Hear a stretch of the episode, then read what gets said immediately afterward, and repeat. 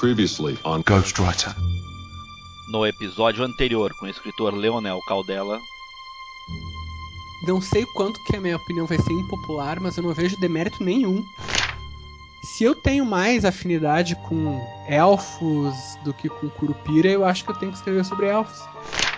Ninguém tem a obrigação de olhar os nossos originais. Eu sou um cara muito metódico para escrever. Toda forma de divulgação é válida.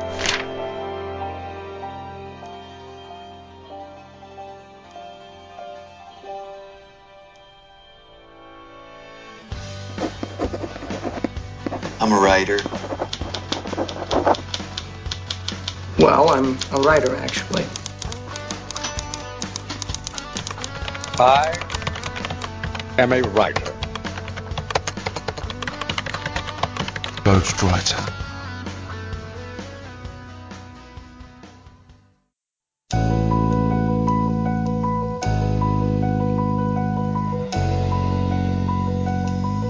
Saudações literárias, queridos ouvintes! Vamos começar mais uma edição do podcast Ghostwriter, o seu podcast de literatura. No programa de hoje nós temos dois convidados.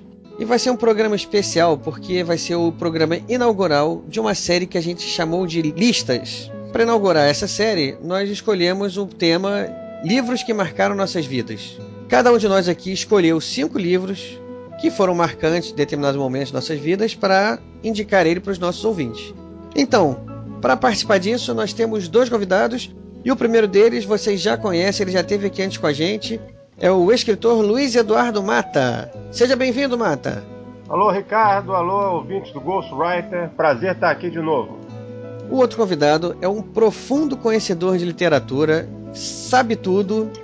O nome dele é João Carlos Batista. Seja bem-vindo você também, João.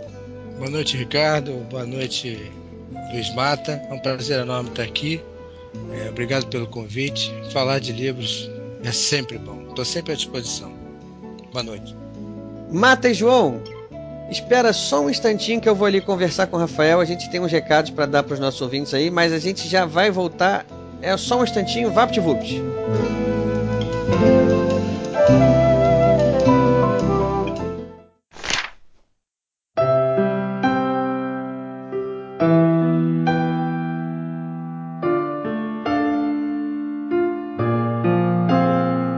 Salve, salve, amantes da literatura! Eu sou Rafael Modra, editor do podcast, e junto com o Ricardo nós iremos ler uns recadinhos. Ricardo, seja bem-vindo à nossa leitura de recados. Como é que tá lá o João? Como é que tá o Mata? Estão aguardando a gente? Eu deixei os dois ali tomando um chá enquanto eu vim aqui falar contigo, mas acho que tem que ser rápido hoje, né? Porque o papo ficou grande, né? E a gente tem que ser ágil aqui agora. Sem mais papo forado, eu sei que você tem um recado importante para falar aí agora. Vambora, manda brasa.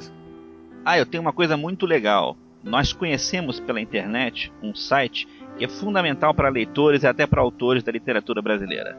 É o site www.podler.com.br. É o site Pode Ler. Eu fui lá, eu achei sensacional, diagramação muito bonita, informações muito relevantes para escritores e para a literatura nacional os leitores que querem conhecer um pouquinho mais sobre os, sobre os seus autores preferidos estão lá. Vale a pena, é muito legal de se ver. E pelo que eu tô sabendo, Rafael, vai ter entrevistas aí com grandes personalidades em breve lá, não é? Ah, sim. como eles falam a respeito da literatura como um todo, de todas as mídias, inclusive de mídia de podcast, eles vão fazer uma entrevista com a gente que nós estamos falando de literatura. É, só para deixar bem marcado, o site é Pode Ler, P-O-D-L-E-R pode ler. Então lá no endereço www.podeler.com.br, para quem gosta de literatura, para quem é fã de literatura, é um site imperdível. E Ricardo, nós temos uma informação muito importante para os nossos ouvintes, que é o resultado da promoção do livro Deus Máquina, do escritor Leonel Caldela. Isso aí, eu já estava doido para chegar nesse momento aqui, porque foi a nossa primeira promoção. A gente pediu para o pessoal seguir o perfil do podcast no Twitter, seguir o perfil do Leonel Caldela no Twitter e retweetar uma frase. Então, para quem cumpriu essas etapas, nós fizemos um sorteio e finalmente chegamos ao nome do grande vencedor suspense, que foi o ouvinte William Riga. Ele no Twitter tem o perfil popmedia. E ele é o ganhador do livro Deus Máquina, do escritor Leonel Caldela. Parabéns, William. Então, William, parabéns para você. A gente vai esperar então que você mande os seus dados para receber o livro. E para você enviar os dados, Rafael, como é que ele faz? programa.gw@gmail.com. programa.gw@gmail.com. Aproveita a onda, Rafael, e dá todas as nossas formas de contato agora também para o nosso ouvinte. Encontre-nos sempre no site programagw.podomatic.com programagw.podomatic.com Podomatic, lembrando, é Podo, P-O-D-O, Matic, M-A-T-I-C. Podomatic, P-O-D-O-M-A-T-I-C. Temos também o Twitter, que é o arroba programa GW. Arroba programa GW, lembrando, no Twitter não tem ponto, só tem o ponto no endereço de e-mail. Também pode nos encontrar no Facebook, procurando lá podcast Ghostwriter. Então era isso, a gente tem o nosso novo vencedor, estamos aguardando que ele, ele entrar em contato. Se ele não entrar em contato em duas semanas, Rafael, então ele tem até o dia 15 de abril para enviar um e-mail para a gente. Se ele não fizer isso até lá, a gente vai fazer um novo sorteio e nossos ouvintes vão ter uma segunda chance. Combinado? Combinadíssimo. Ricardo, nós temos uma coisa também muito legal agora, que é a nossa segunda promoção. E eu diria que não é só a segunda, né? Ele é a segunda e a terceira. É, integrada, porque serão dois livros em vez de um. Sensacional! Vamos lá, Rafael. O primeiro livro, fala você. O primeiro livro é Ira Implacável, do escritor Luiz Eduardo Mata. Nós já conhecemos ele, hein? Vamos ler um pouquinho da sinopse do livro para o pessoal ficar sabendo. Ira Implacável Indícios de uma conspiração. O chanceler do Líbano, em visita oficial ao Brasil, é brutalmente assassinado. Um perigoso e misterioso terrorista reivindica a autoria do atentado, anunciando seu próximo ataque. Duas das mais importantes cidades do Oriente Médio, Beirute, no Líbano, e Tel Aviv, em Israel, serão inteiramente aniquiladas por um ataque simultâneo, monumental e devastador. E o que, que o nosso ouvinte tem que fazer para ganhar esse livro, Rafael? Ah, muito fácil, bem parecido com a promoção anterior. Basta seguir a gente no nosso perfil do Twitter, arroba programa GW. Para aqueles que já nos seguem, não vai ter necessidade, mas para os novos, temos que seguir o nosso perfil, arroba programa GW, e seguir o perfil do escritor Luiz Eduardo Mata, que é arroba Lemata, com dois T's, L-E-M-A-T-T-A, Lemata, arroba Lemata. E além de seguir os perfis, tem que também me twittar a seguinte frase: Eu quero ganhar o livro Ira Implacável do podcast Ghostwriter. A gente vai twittar essa frase, então é mais fácil para o pessoal fazer um retweet dela. Ricardo, e o segundo livro? O segundo livro que a gente vai sortear, Rafael, é o livro As Bem Resolvidas. Quem manda aqui sou eu, volume 1. Esse livro faz parte da série Chiquilite, escrita pelo Luiz Eduardo Mata e publicado pela editora Vermelho Marinho. Chiquilite é um gênero de ficção dentro da ficção feminina, que aborda as questões das mulheres modernas. Chiquilites são romances leves, divertidos e charmosos, que são o retrato da mulher moderna, independente, culta e audaciosa. Essa é uma informação trazida à voz pela enciclopédia Ghostwriter.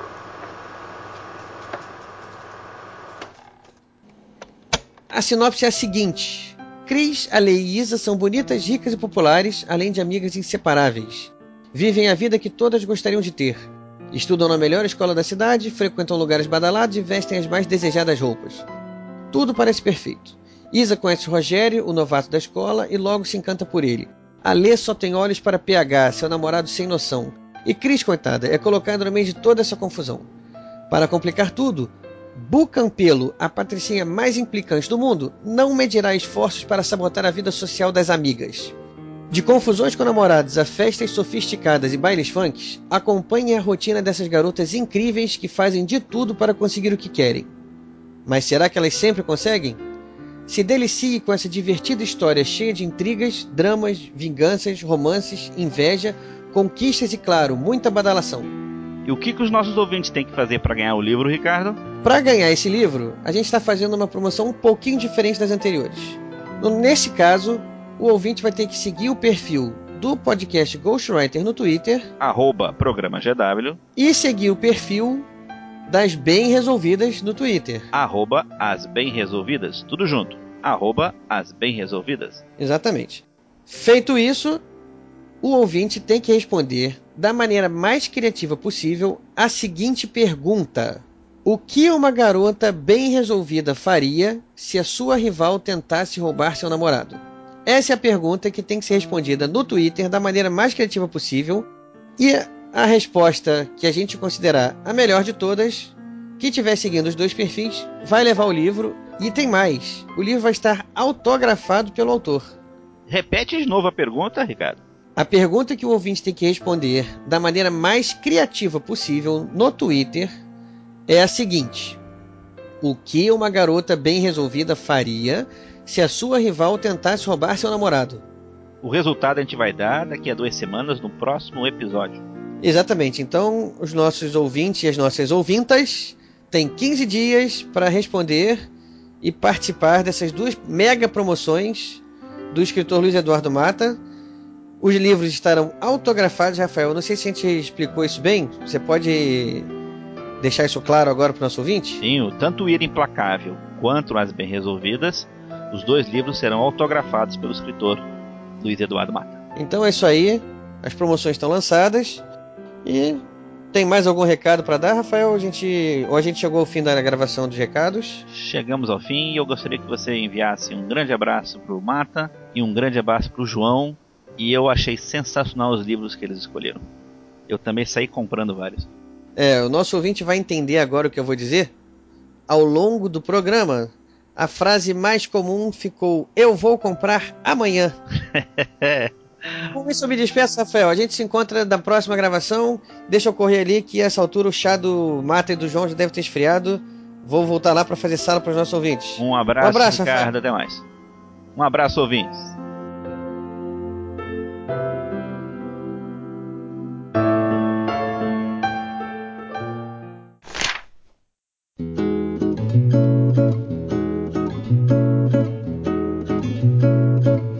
Para começar então, a ideia hoje aqui é que cada um de nós apresente uma lista de seus cinco livros favoritos.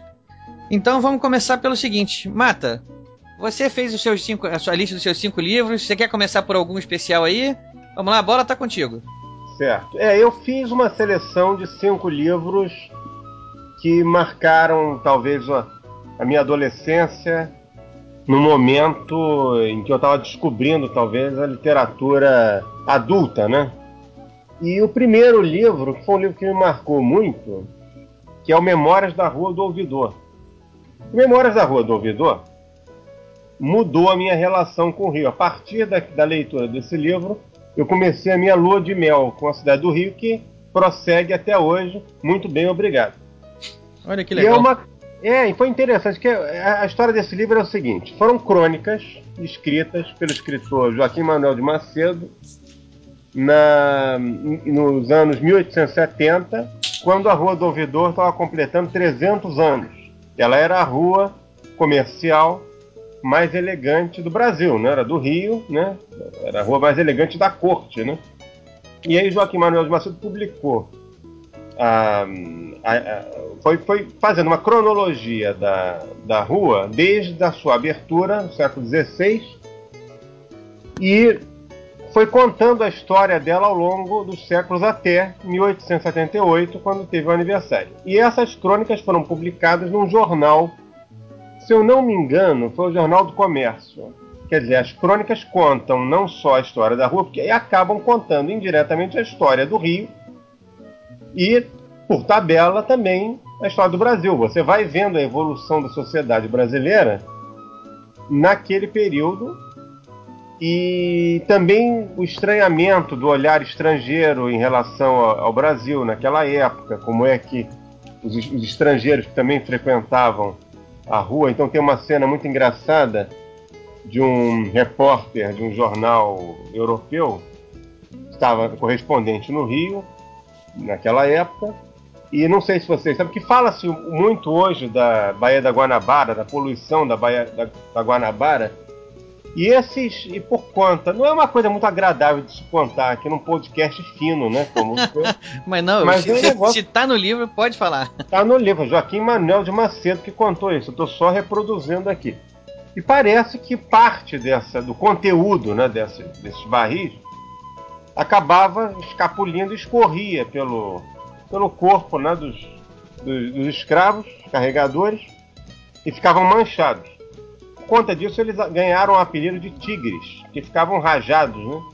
E aí, um correspondente inglês, sei lá, europeu, jornal europeu aqui no Rio, ouviu essa história e reproduziu no jornal. Que tigres andavam à solta pela rua mais elegante da capital do Império do Brasil. Aí saiu nos jornais todo Olha mundo só. inteiro, né? Um Isso em escândalo. 1870 alguma coisa. Temos muita coisa em comum, Mata, porque eu também sou um apaixonado pelo Rio de Janeiro. E esse livro, você, quando eu vi que você citou ele, eu falei, poxa, acho que nós vamos ter alguma coisa em comum, porque o livro que eu li sobre isso, parecido, chamado História das Ruas do Rio, do Brasil Gerson, É. que não está na minha relação, mas se você tiver interessado, leia, porque é realmente um livro sensacional. Conta a história das ruas do Rio, desde o início da fundação da cidade e tal, e também fala muito, fala desse aspecto ali da, da- dos escravos jogando os barris de, de, De esgoto, de né? esgoto, de esgoto, Esgoto, né? in, in natura, sem nenhum tratamento ali na, na rua do Rússio. É. É, e a Lagoa Era uma Rodrigo de praia Freitas ali, né? era uma praia. E a Lagoa Rodrigo de Freitas já era, já era poluída naquela época também. Tanto que o nome indígena da, da lagoa era Sacopenapã, que significa água ruim. Olha só. É, desde aquela época a gente já. O Rio já sofre com esse problema de poluição. Ipanema também, se eu não me engano, o, o significado de Ipanema é alguma coisa assim também, não é? Água Eu ruim. não sei, não lembro. Uma coisa assim também. Bom, Você tem uma ideia, né? eu acho que a gente já pode aproveitar então. E já que o João é, comentou sobre o primeiro livro do Mata, João, acho que você pode pegar o embalo e já começar a sua lista também. Eu vou incluir ah, no início esse é meu primeiro livro, Os Meninos da Rua Paulo. Ah, belíssimo livro. É, que foi um livro que eu também li li por volta dos 12, 13 anos. E esse livro, cara, ele é, ele é um livro realmente infanto-juvenil, porque ele não tem nenhum personagem adulto. Todos são os garotos da rua. E ele fala da, da, da vida dos garotos que viviam no- em Budapeste no início do século XX, em que um grupo de garotos disputa o espaço por um tipo um terreno baldio, né? É, o que eles chamavam de grunde. E eles disputam aquele terreno pô, a- com afinco, é, porque era o único espaço que eles tinham para realizar o encontro né, dos exércitos, porque ele- eles, esses grupos eram divididos em exércitos. E esse livro ele é realmente um, um exemplo de para formação de acho que de qualquer garoto, acho que qualquer garoto ou menina também deveria ler esse livro porque ele realmente ele ensina valores como honra, lealdade, é, disciplina, respeito, uma série Tudo de que, coisas tudo que está em pauta hoje em dia na é, né? exatamente, valores. exatamente. É. Esses valores estão todos ali no livro, tratados entre garotos. São valores eternos, né? São É, e eternos, foi- mas que estão em desuso. Foi a primeira vez, eu confesso que eu sou um, portanto que eu me emociono demais lendo livros. E esse livro começou essa onda que eu tenho de com a emoção ao ler um livro. Foi a primeira vez que eu li um livro e chorei, porque eu achei que livro não se prestava a esse tipo de coisa. Achei que livro era só para aprender uma história e tal. E a história é tão bem contada que ali eu aprendi, né, que um livro pode ser muito emocionante e que me marcou a vida inteira. Eu nunca esqueci esse livro e quando eu revi agora recentemente, eu falei, ele continua bom, é impressionante. Um livro com mais de 100 anos e continua emocionante. Porque foi ali que descobri que as crianças também morrem, né? E aquilo para mim foi um choque, porque eu não sabia que criança morria. Na minha idade, quando naquela época que eu era começando a minha vida, eu não ima- imaginava que morte era coisa para velho, né? E nesse livro tem um personagem que morre de uma forma muito triste e aquilo me marcou demais. O primeiro livro que eu queria citar é um livro chamado Cidades Invisíveis do Ítalo Calvino. Esse livro é um livro É, bem pequeno, ele tem poucas páginas, é, são- é, é como se fossem contos, na verdade, não, são, não é uma história contínua. O livro se trata assim, do, do- dos relatórios que Marco Polo faz para o Kublai Khan sobre as cidades que ele visita. Todas as cidades são as cidades do Império de Kublai Khan e o Marco Polo é um emissário que viaja por essas cidades depois volta e faz o relatório sobre essas cidades para o Khan. E ele. Em todas as cidades são tem nome de mulheres, assim, as, as, as descrições sobre as cidades são, são curtas, normalmente levam uma página e meia, duas páginas no máximo, mas às vezes é entremeado por um papo entre o, o Marco Polo e o Khan. E num desses papos o Khan fala para ele, é, pergunta para ele se se ele viajava sempre pro passado quando ele encontrava essa cidade, porque o relato dele tinha um, um quê de nostalgia, alguma coisa assim. E Marco Polo responde para ele que não, que o que ele faz é o seguinte, que toda vez que ele entra numa cidade e que ele vê uma pessoa sentada numa praça, ele poderia ser aquele homem sentado naquele banco daquela praça se há 10 anos atrás ele tivesse virado à esquerda em vez da direita. E os rumos que ele tomaria para chegar no dia de hoje seriam tão diferentes que ele seria a pessoa sentada na praça e não a pessoa que chega à cidade. Pô, isso é fantástico, hein? Eu vou ler esse livro. Isso é vou, vou comprar amanhã. Eu- o livro esse, é maravilhoso. esse livro. Não li, esse quando- eu não li. Pois é, e, e eu tinha uma. Acho que eu tinha uma dificuldade de, de, de encarar como, como a gente fazia essas coisas. Se a gente chega nessa idade, né? A gente é adolescente, a gente quer abraçar o mundo, né? Quer fazer tudo. E a gente não repara que uma escolha determina é, uma, uma série de coisas e ao mesmo tempo em que elimina outras. Então, quando ele escolheu a direita há 10 anos atrás, ele eliminou aquele futuro que, que ele estaria sentado naquela praça. E assim, aquilo pra mim assim, foi uma revelação, assim, caramba. A gente tem que tomar muito cuidado com as escolhas que a gente faz.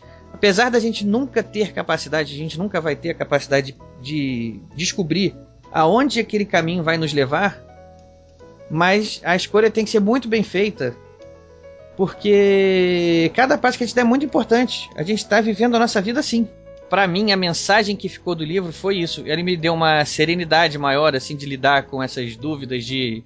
Ah, o que, que eu quero fazer no, no vestibular? Eu quero isso, não, eu vou fazer aquilo outro. É... Enfim, uma série de coisas que a gente vai tomando pequenas decisões sem perceber. E que depois a gente chega um momento e fala, pô, peraí, por que, onde eu vim parar? Por que, que eu tô aqui, né?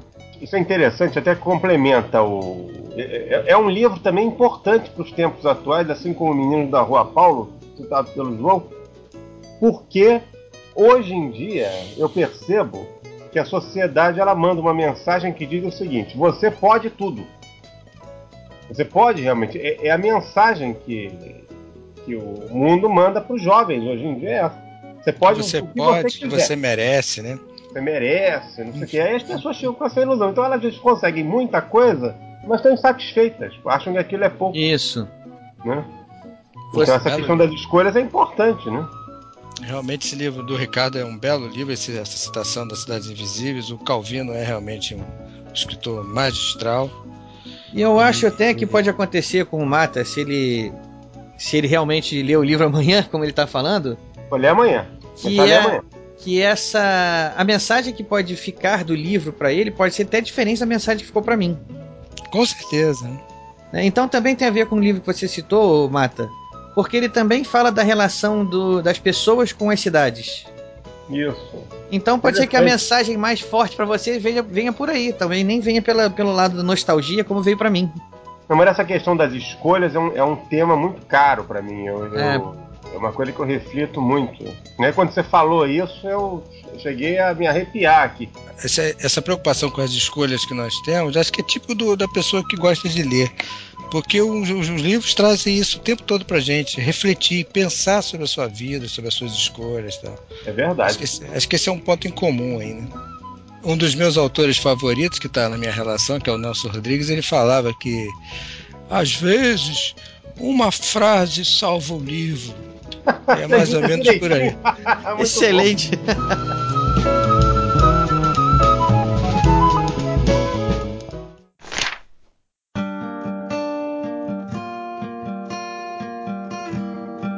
Vamos voltar pra tua lista então, Mata. Tá contigo a bola, vai lá. Olha, minha lista agora, o segundo, o segundo livro é um livro que marcou a minha vida de uma forma vertiginosa, que foi Os Irmãos Karamazov de Dostoiévski. É um eu clássico sou... absoluto. Ele é um livro fantástico. Eu já li, li um milhão de vezes, ali de cabeça para baixo. Eu sou fã da obra de Dostoiévski. Eu acho Dostoiévski também gênio. Gênio. Gênio, gênio. Gênio. E, e, e, interessante que ele foi um autor popular no seu tempo e se tornou um clássico, né? Porque a leitura que ele faz da alma humana é uma é coisa que eu não vejo em nenhum escritor. Agora, Os Irmãos Karamazov é um grande livro de embates filosóficos entre os, a figura, sobretudo, dos, dos, dos irmãos. O pai, quer dizer, um devasso, né, um homem dissoluto, uma, uma figura abominável, e aqueles filhos que cada um foi influenciado por essa, esse exemplo negativo do pai e cada um degenerou para um lado. E os embates filosóficos que, que, os personagens têm ao longo do livro, o ateu, o religioso, o, o, o protagonista também, que é um militar, enfim, que vive também aquele conflito, então, todo, eu acho que nesse livro, todo esse lado mais profundo que a gente não consegue enxergar ou não quer enxergar, naturalmente veio à tona. E justamente num momento, eu li esse livro num momento em que eu também estava vivendo esses, esses conflitos né, dentro de mim. Alguns, não todos, né, mas alguns desses conflitos. E ele acelerou talvez o meu processo de amadurecimento existencial ele é quase uma, uma um, é quase como se fosse uma, uma terapia psicanalítica na prática. Foi pegou forte então aí, né? É, pegou forte. É como se você tivesse de repente, você entrasse na pele daqueles personagens, você vivenciasse aqueles conflitos e a partir do momento que você sai da leitura, você sai em geral abalado, com a leitura de livro Dostoiévski, você sai abalado. É verdade. É, mas você sai depois que você, É como se você subir uma escada. Você subir uma escadaria de. Você chega exausto, mas depois de um tempo, quando você descansa, você fica mais bem disposto. E a mesma coisa. E aí, depois que passou aquele momento de, de, de depressão que segue, né, a leitura de Dostoiévski, que leva, pode levar até alguns dias, e eu comecei a fazer aquelas reflexões, eu saí dali uma pessoa melhor. É como se eu tivesse entrado na pele de cada um daqueles personagens. Entendeu as motivações de cada um deles. Exato. E você passa a pensar pela cabeça deles, você percebe que as coisas mais absurdas têm algum sentido. As coisas não acontecem por acaso. No entanto, elas não têm sentido no, no seu objetivo.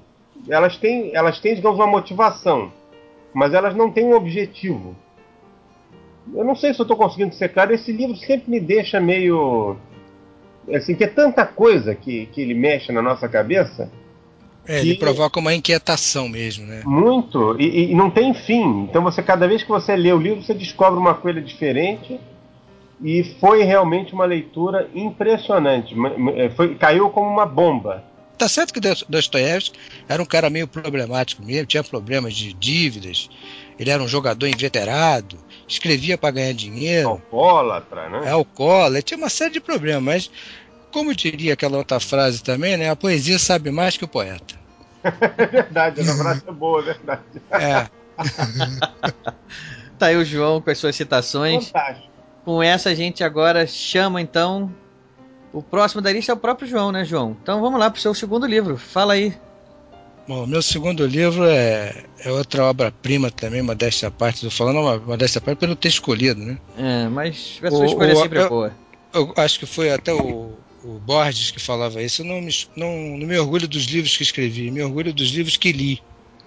E é esse aquele livro que eu vou citar agora, que é a Sangue Frio, que é um livro do Truman Capote, é, um, é uma, é uma reportagem feita para uma revista americana, New Yorker.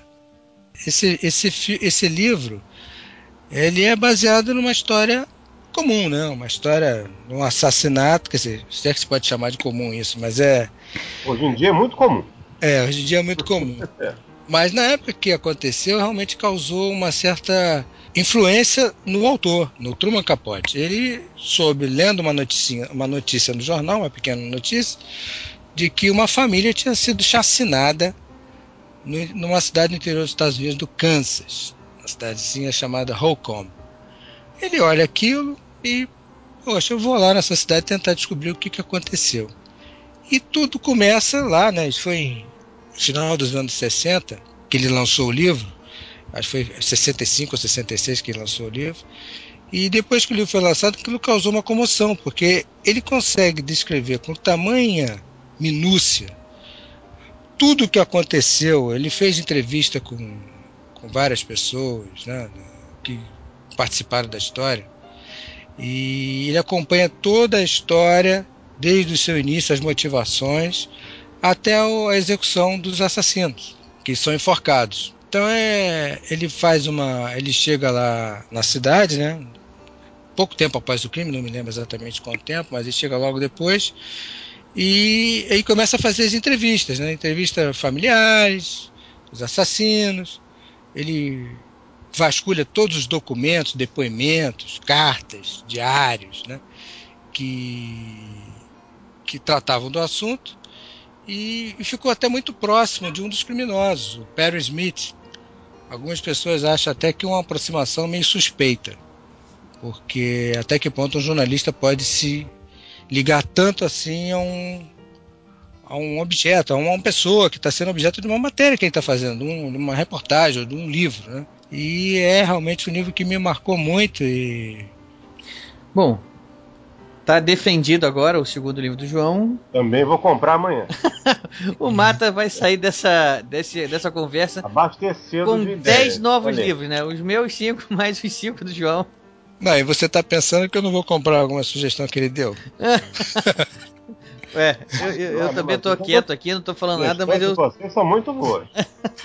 eu só tô ouvindo aqui e já tá tudo escrito aqui por mim.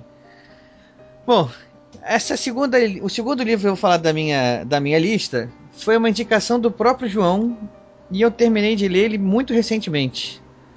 É o livro chamado Deserto dos Tártaros, do Dino Buzzati. Isso é uma obra-prima. Esse livro ele colocou uma, um outro aspecto de, uma, de um tema que também me é muito caro, que é o tempo. O Deserto dos Tártaros ele se passa num forte no meio de um deserto, no meio não, né, de frente a um deserto, onde um personagem, o personagem principal é enviado para montar a guarda lá e e fazer o que os militares fazem.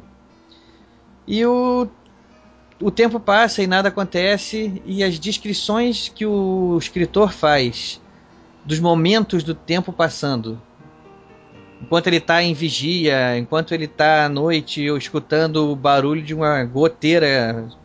São momentos em que a literatura tá, se mostra da, da sua melhor forma. Eu, eu, cheguei ao final do livro também completamente boquiaberto, assim, caramba, que, que alerta que é, porque eu acho que esse livro, quando você lê ele numa certa idade, muito jovem, ele não deve ter o mesmo impacto de você ler na faixa etária que a gente está hoje aqui. Eu vou dizer né, na terceira década de vida, né? adentrando a quarta e por aí vai. Começando a quinta. então é um livro que nessa nesse momento ele já é um, é um alerta muito forte. Se você é muito novo e você tem todo o tempo do mundo à sua frente, talvez ele não tenha o mesmo impacto. Mas qual é esse impacto? É que o tempo passa de forma cruel. ele mostra como o tempo é cruel. O tempo passa e você não adianta tentar segurar ele, não adianta é, achar que ah, tudo bem, deixa o tempo passar que depois eu, eu retomo a minha vida, depois eu retomo esses meus objetivos. Você não vai retomar. O tempo passou, o momento era aquele. E se, e se você deixou para o futuro, o futuro pode não chegar, né? Ou pode, quando chegar, você já não pode ter aquele mesmo vício da juventude e não conseguir mais aquilo que você tanto queria lá atrás e que você adiou por motivos fúteis, por motivos você nem percebia que o tempo estava passando e você estava deixando os melhores anos da sua vida passarem por você sem que você se desse conta disso. Vou comprar esse livro amanhã. Eu já esperava esse comentário.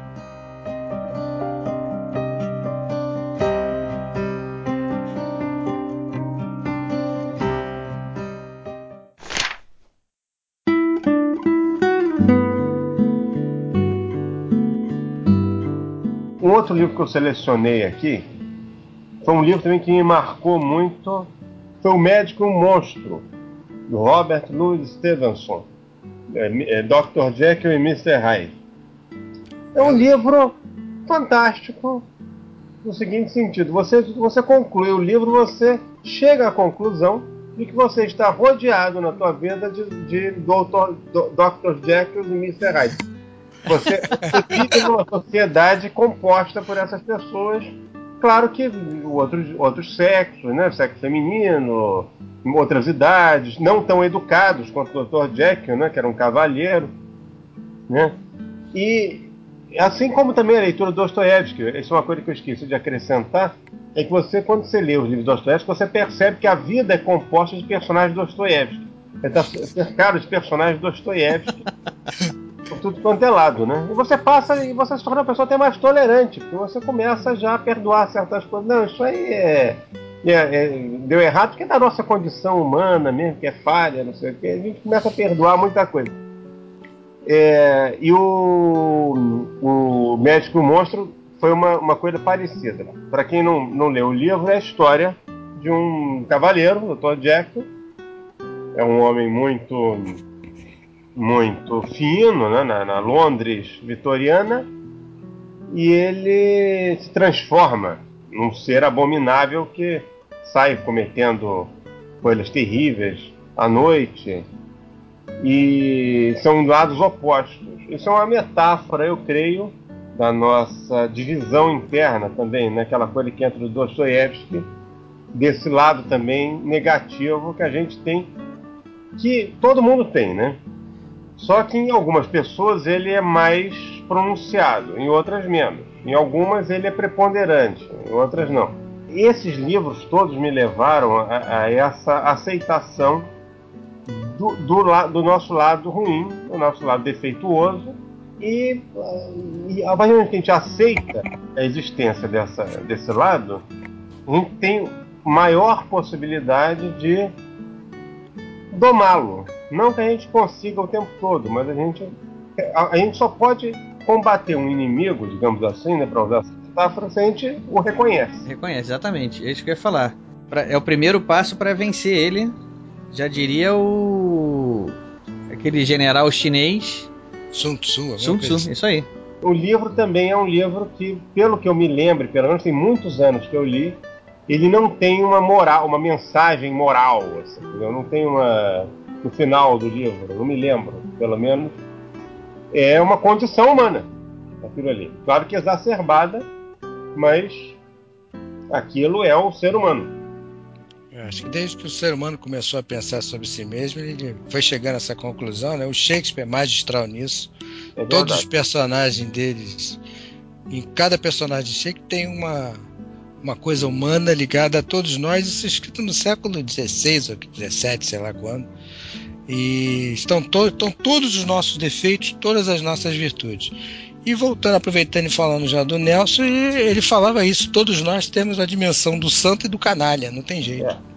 É, é tá aí o médico e o monstro por Nelson Rodrigues. Uhum. Exatamente.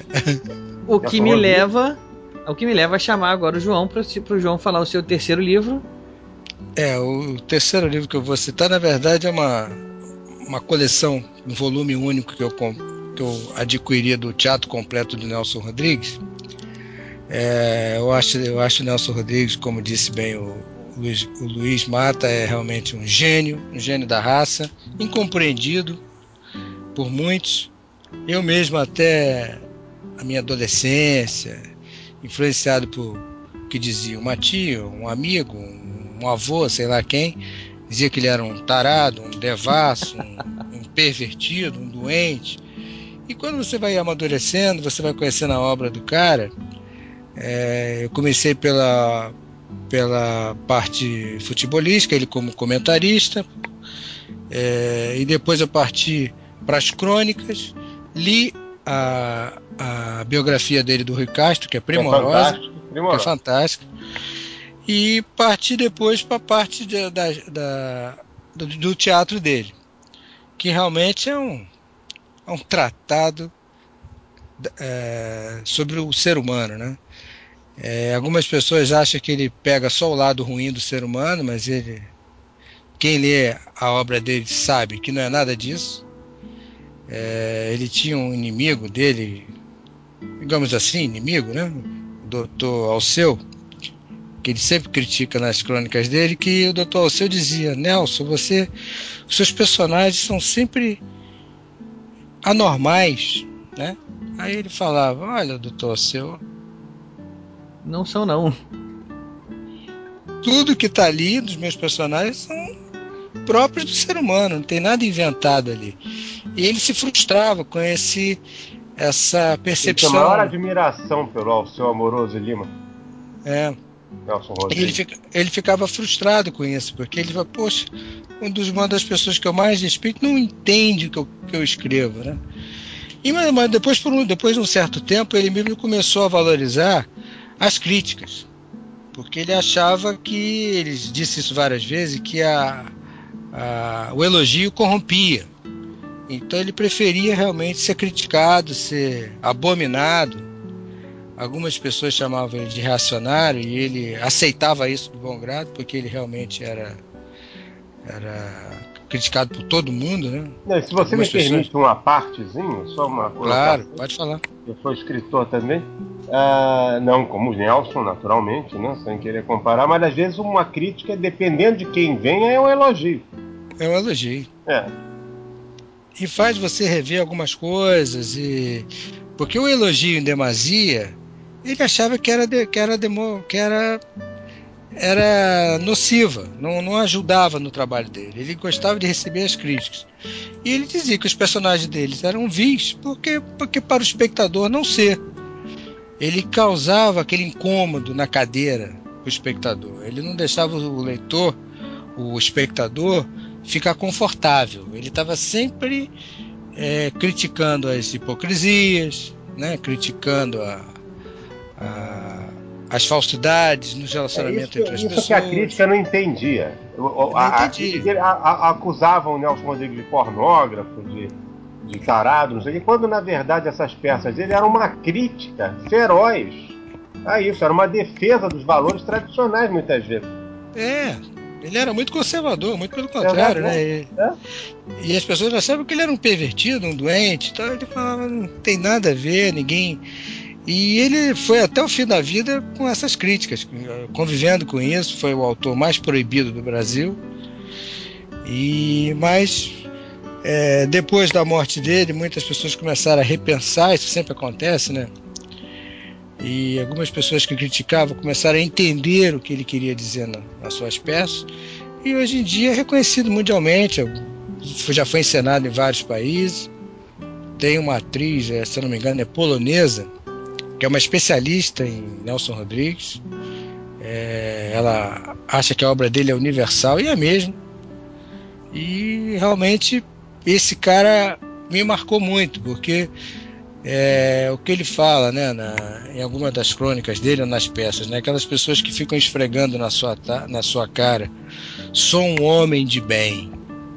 E no fundo, de bem ele não tem nada. Ele é o corrupto, ele é o, o, aproveitador, ele é o canalha. Ele tem tantos defeitos quanto qualquer outro. E ele expõe isso de- de- nas peças dele de, de, forma bem, bem crua. Pena que as pessoas só foram entender isso muitos anos depois dele, dele morto. E ele tem uma É um outra meus- qualidade também, fantástica. E ele, que é uma coisa que eu admiro muito nas pessoas, ele tinha coragem de dizer o que pensava. Ele tinha opinião. É. Ele não dava de opinião para agradar aí fulano, para ficar de bem com, com o pensamento vigente do- da maioria. Não, ele tinha a sua forma de pensar. Pode- po- poderia até não concordar com o que ele pensava, Com certeza. mas ele era honesto no seu pensamento. Então isso é não, uma qualidade. eu não sei se você chegou a ler, ou algum dos amigos ou dos, dos ouvintes chegaram a ler uma crônica que eu, eu já passei essa crônica para todo mundo, que é uma espécie de resumo do Nelson Rodrigues, que é aquela crônica O Ex-Covarde, que é a crônica que está presente na Cabra Vadia, uma coleção de crônicas que ele escreveu no Globo no final dos anos 60. E essa crônica, o ex-covarde, eu já reli, reli essa, li, reli essa, essa crônica dezenas de vezes. E todas as vezes eu me emociono, porque ele se expõe de maneira tão franca sobre o modo de pensar dele, porque por, por do, ele se, se explicando para um amigo na redação do jornal porque ele tinha deixado de ser covarde e de expor tudo de forma franca e aberta. Eu recomendo essa crônica para quem não, quem não leu. Está é, contida no, no, A Cabra Vadia, que é um, uma coleção de crônicas dele. Vou tem comprar um lançamento. Amanhã. Tem uma tem uma essa, essa tem uma edição nova da eu, o que eu tenho é uma edição antiga da Companhia das Letras, mas acho que a família retirou os direitos da Companhia das Letras e agora está com a Agir. Foi, já foi lançada um ou dois anos atrás essa nova coleção com a mesma diagramação que tinha no jornal Globo da época. É bem legal. Atenção, é uma... qual será a livraria amanhã que vai me vender esses livros todos? Bom, eu recomendo para quem quer começar a ler o Nelson ler a biografia dele do Rui Castro. Ah, eu também. É, é fantástica essa biografia. É fantástica a biografia, você entende muito do, da, do universo do Nelson, entende tudo do universo do Nelson. A família desde a, dele, a vida, a família é dele, a vida. Impressionante a, a experiência de vida dele.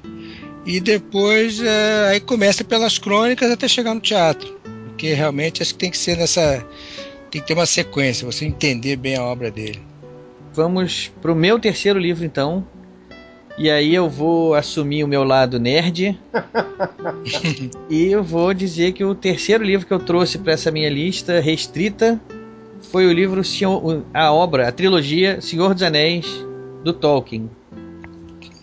É, esse livro eu li também no final da década de 80, se eu não me engano. Foi por aí, no final da década de 80. A primeira edição que eu li, inclusive, era uma edição que era em, em português de Portugal. Não é tinha... que não tinha edição brasileira naquela época. Isso, não tinha edição é, brasileira. E eu li e fiquei. Eu me transportei para a Terra-média. Eu achei, caramba, eu sou um leitor específico disso aqui. A partir de agora eu quero ler tudo disso aqui são. Isso aqui é um universo que me capturou totalmente, que me deixou de com os quatro pneus arriados. Olha, então somos dois, porque eu também sou fã total da, dessa saga e aquilo ali é uma criatividade ilimitada, né? Pois é, o Tolkien quando escreveu, ele era quem, quem conhece um pouco de Tolkien sabe, ele era um estudioso de línguas, né, de idiomas. Inclusive ele não não contente em inventar um universo e inventar raças, ele inventou o idioma dessas raças. O alfabeto e tudo, né? O alfabeto e tudo. Isso é monstruoso para mim. É uma, é uma criatividade, é uma capacidade incrível. E quando eu me deparei com isso, eu fiquei completamente conquistado. Eu me vi, assumi, botei lá a camisa. Tá, sou nerd, sim, gostei.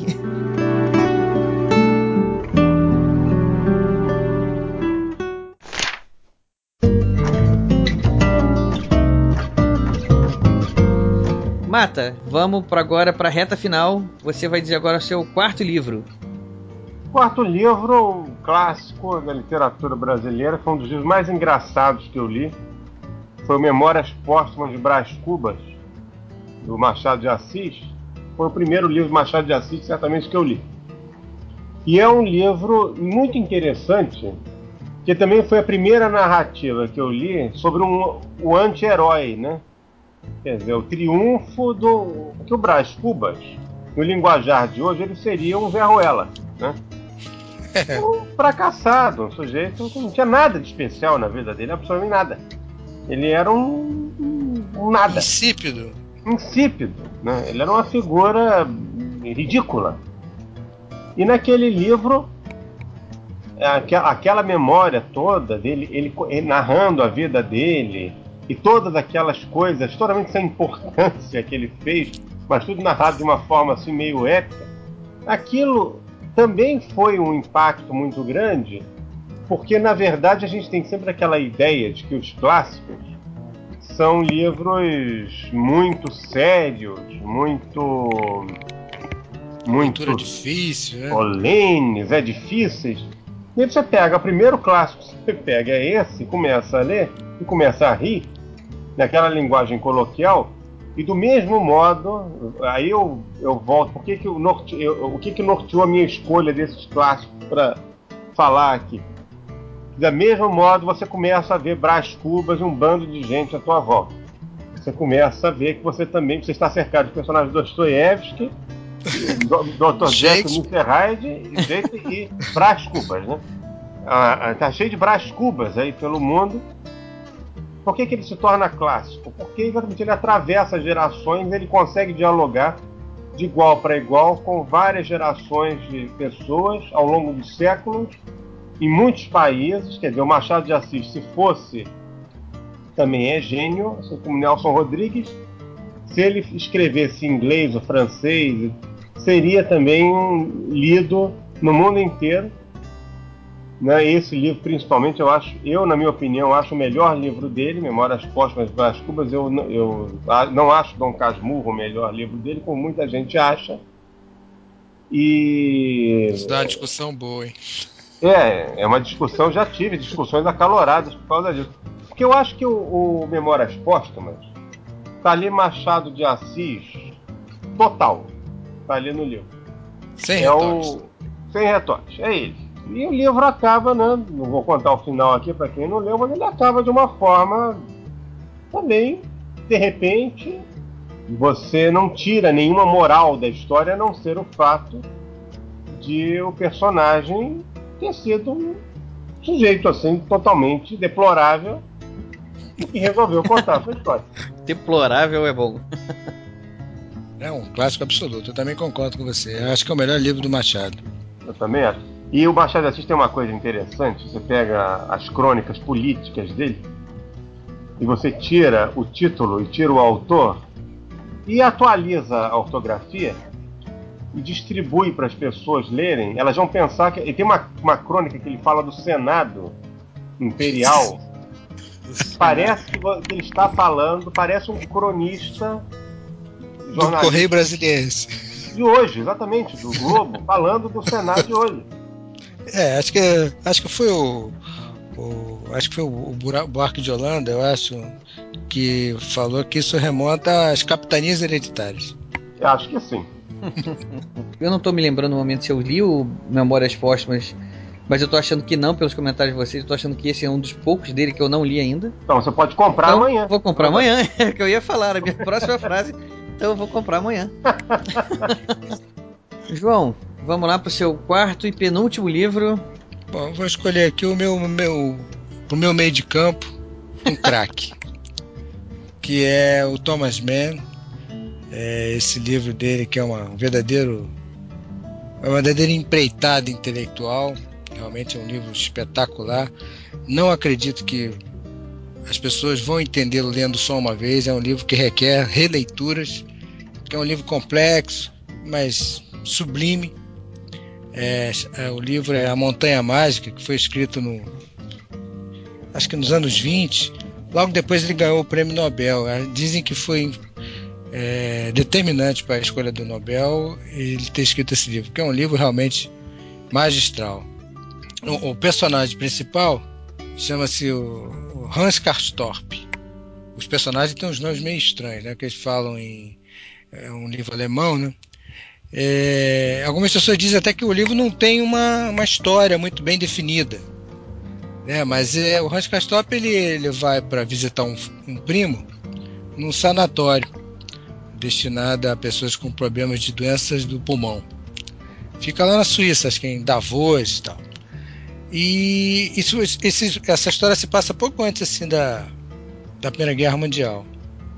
Ele é encaminhado ao sanatório né, para fazer uma visita e para tratar lá, sei lá, de uma doença que eu não me lembro qual foi. E ele vai aos poucos, ele vai mostrando sinais também de que tem a doença que o primo pegou. E acaba ficando nesse sanatório, nesse sanatório por meses, anos, né? E a, a saída dele é sempre adiada porque a doença não regride. E, e nesse período ele acaba ficando, ele vai se afastando, né, da vida dele fora dali, é, da vida dele lá na, onde ele morava e ele ele se desliga do tempo, da carreira, da família.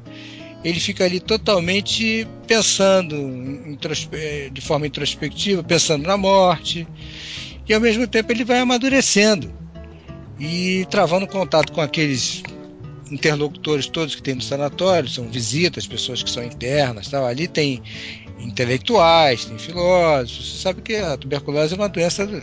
Antigamente era uma doença que só cometiam os intelectuais, artistas, essas coisas. Românticos, né? É.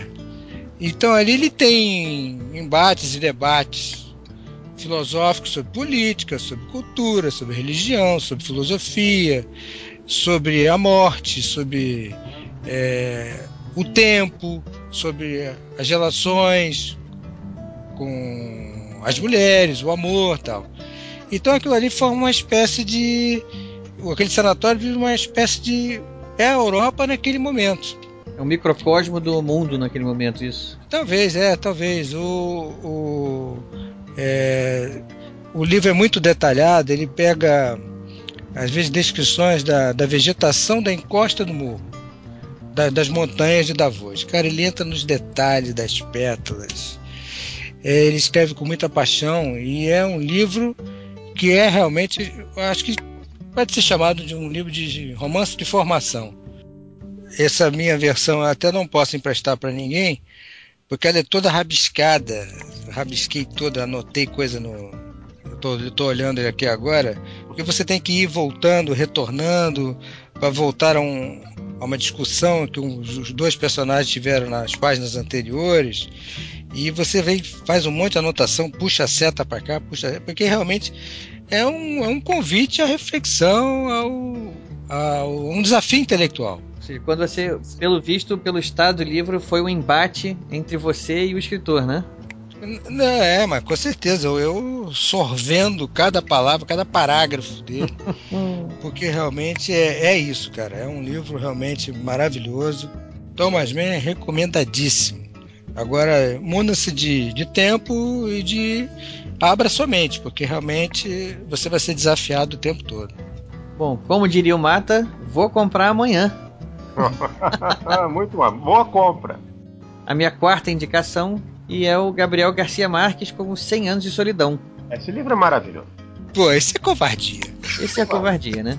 Quando eu comecei a ler esse livro, também lá pelo final da década de 80, comecei a ler com aquele respeito excessivo, sabe, com medo, assim, já eu, eu, tive uma expectativa. Temor reverencial. Exatamente. Temor reverencial. Eu tinha todos aqueles elogios que faziam ao livro e aquilo, em vez de me fazer ficar com uma expectativa elevada, pelo contrário, me fez ficar com medo do livro e eu comecei a ler achando não vou gostar, não vou entender, vai ser difícil para mim e eu vou me decepcionar. O que aconteceu? Eu comecei a ler o livro e confesso que fiquei meio confuso. A quantidade de personagens que começou a aparecer ali, a família Buendia é uma família um pouco grande, né? É, digamos que sim. E eu comecei a me, me confundir um pouco e eu ficava lendo e pensando, mas o que, que eu faço? Eu tô confuso, eu não tô lembrando, não tô conseguindo perceber quem é quem aqui, tô meio perdido, eu volto, leio de novo. E me falaram, ah, quando eu li o livro, que eu fiz a, a árvore genealógica da família para poder entender. E eu pensei, putz, era isso que eu devia ter feito também. Mas aconteceu que eu fui avançando sem, sem voltar atrás, fui avançando e a história foi, foi fazendo sentido cada vez mais. E quando chegou no final, foi aquele final arrebatador. Eu li as últimas páginas assim, completamente tomado de emoção, arrepiado. E a e aquilo foi um choque tremendo. Como o livro terminou assim, eu fiquei, caramba, terminei o livro, não conseguia fechar assim. É isso? Caramba, o que, que, que eu acabei de passar pela minha mão aqui? O que, que passou por mim agora? Tem uma edição nova comemorativa, acho que dos 40 anos da publicação. É, já comprei também, é, é, porque ela não, tem um prefácio. Espanhola, né? Não, não, aquele da Academia da Espanhola não. É uma da, da Record, que tem um novo prefácio do Eric Nepomuceno, que é o tradutor dele.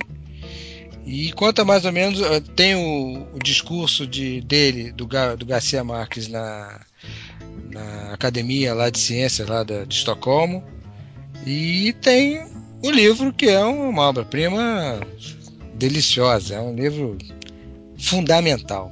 Dei de presente para minha atual mulher, é, para minha mulher, hoje, na época era namorada, eu dei para ela, para ela de presente, ela ficou arrebatada também pelo livro. E eu me lembro que o avô dela, comentando com ela sobre o livro, falou assim: Quem é esse rapaz que te deu esse livro, hein? Esse livro é muito bom. De onde você arrumou esse rapaz? Dizer, subiu no conceito, né? Subiu no conceito. Esse é pra casar, família. né? É. Esse é pra casar.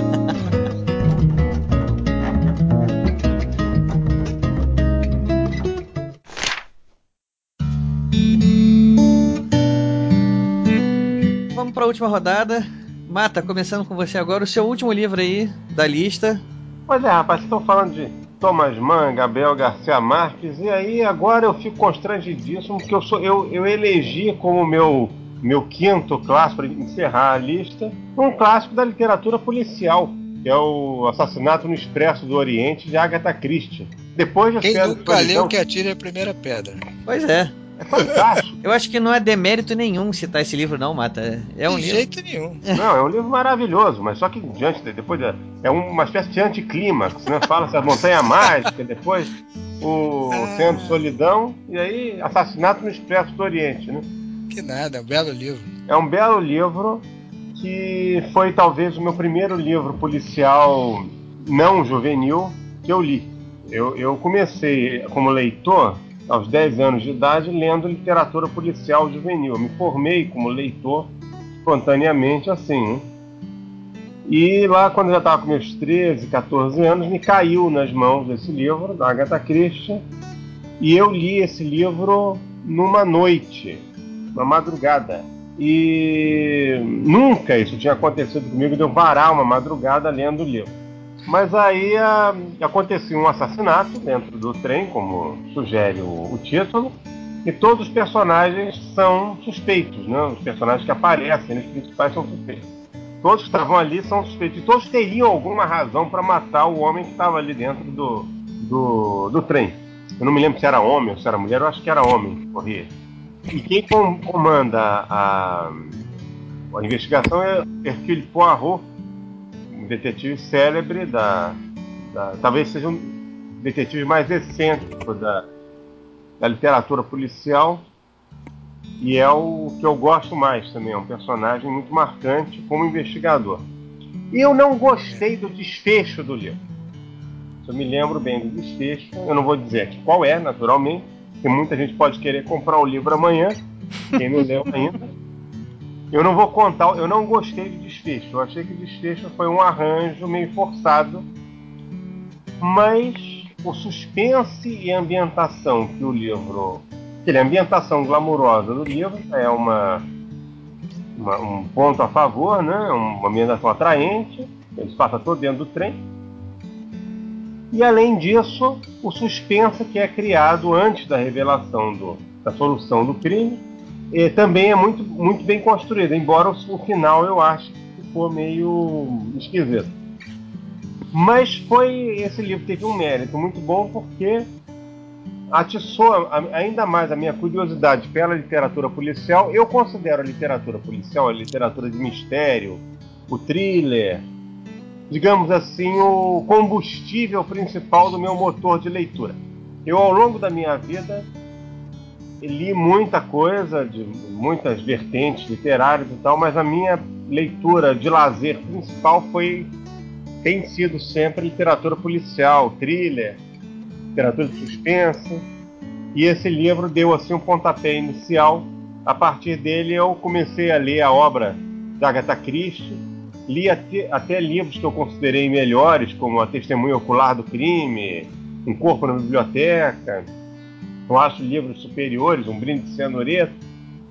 Mas é, o Assassinato Expresso Oriente foi o mais impactante naquele momento da minha vida. Então eu considero esse livro um clássico da literatura policial universal. Então, João, sua vez, seu quinto e último livro. Bom, o meu artilheiro, aquele que bota a bola pra dentro, é o Ian McEwan, que é o, o livro Reparação. Esse que livro é, maravilhoso, maravilhoso. É, é, esse livro é incrível. Olha, se eu já não tivesse o livro, eu ia falar que eu ia comprar ele amanhã. Mas eu já tenho já ali. É aquele livro que você tendo em casa, você diz assim, vou comprar outro amanhã. Pode roubar um. É, o, li- o livro é maravilhoso, realmente. Eu, eu quando eu li, eu li a- na primeira leitura que eu fiz, eu já fiquei realmente com os quatro pneus arriados. Falei, vou direto pro borra- achar o borracheiro mais próximo, porque realmente foi assim é, espetacular o efeito que ele causou. Me emocionei demais. O final do livro é uma coisa antológica. né? Fantástico. É inc- final de- é incrível. Da maneira que. Porque ele não dá nada pro leitor também, ele é pão duro pra caramba. Ele é um livro que absorve completamente. Você fica ali absorto, lendo aquele livro, aquela história, aquela passagem dentro do hospital da, da Brione Tales. É uma coisa assim muito espetacular a forma, né? a narrativa que ele, que ele vai conduzindo ali. A expectativa que ele cria, né? Exatamente. E quando chega naquelas últimas páginas, cara, eu não vou dizer o que acontece, Não, porque esse livro é um livro seria- recente. Esse livro é bom a gente É. não dar o spoiler, porque Exato. Não, esse sem- livro sem tem, essa. ele tem um final realmente uma meio. Não é um chega a ser uma reviravolta, né? Não, é uma aula de literatura. o, o leitor de joelhos, final do livro. É. É. Porque realmente Pneus ele, pneus arriados de novo e de joelhos. Né? com certeza, é absurdamente belo esse livro. Eu já falei até pro Miranda, pro Ricardo Erdi, é, num bate-papo que a gente teve sobre o livro, eu comecei a chorar é, comentando sobre o livro. Impressionante. Só em Aconteceu comentar. comigo também. Esse livro, eu chorei com esse livro. É um livro, é um grande tratado sobre aquilo. Ele tem a ver com esse conjunto que a gente está conversando aqui. Ele é um livro também sobre escolhas, mas ele é sobretudo um livro sobre a culpa, Sobre a culpa. o remorso. A culpa, a culpa, o remorso. É, né? A- É. Até que ponto isso vai e como isso é uma coisa pode acabar com a vida de uma pessoa, o sentimento de culpa.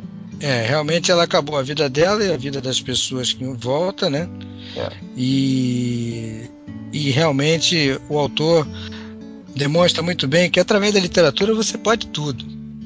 Você pode tudo. Você muda o que você quiser, você constrói o que você quiser. Mas a vida real é diferente. É um livro realmente que eu recomendo para qualquer pessoa que se interesse por literatura. É lindo, é uma trama muito bem elaborada, é, a forma dele também narrar usando outros personagens para contar o mesmo fato, é, o detalhamento é incrível. Não, esse livro tem uma história interessante, que é muito comum hoje em dia a gente ouvir uma frase imbecil, que é aquela assim, ah, a gente só se arrepende daquilo que a gente não fez. Ah, eu também acho essa frase uma imbecilidade total. Hoje em dia a gente tem, a gente vive ainda uma, uma- a gente tem uma herança do, do passado, daquele, daquela época, anos 60, 70, que as pessoas precisavam se libertar daquela sociedade repressiva. Havia umas frases daquela época pseudo-libertárias que faziam sentido. Uma dessas frases é aquela do que diz que a, a pior tara, a pior perversão sexual é a abstinência. Bom, eu acho ridículo. Uma vez me falaram isso, eu falei, olha, eu conheço coisas muito piores, tipo pedofilia, incesto, zoofilia, estupro.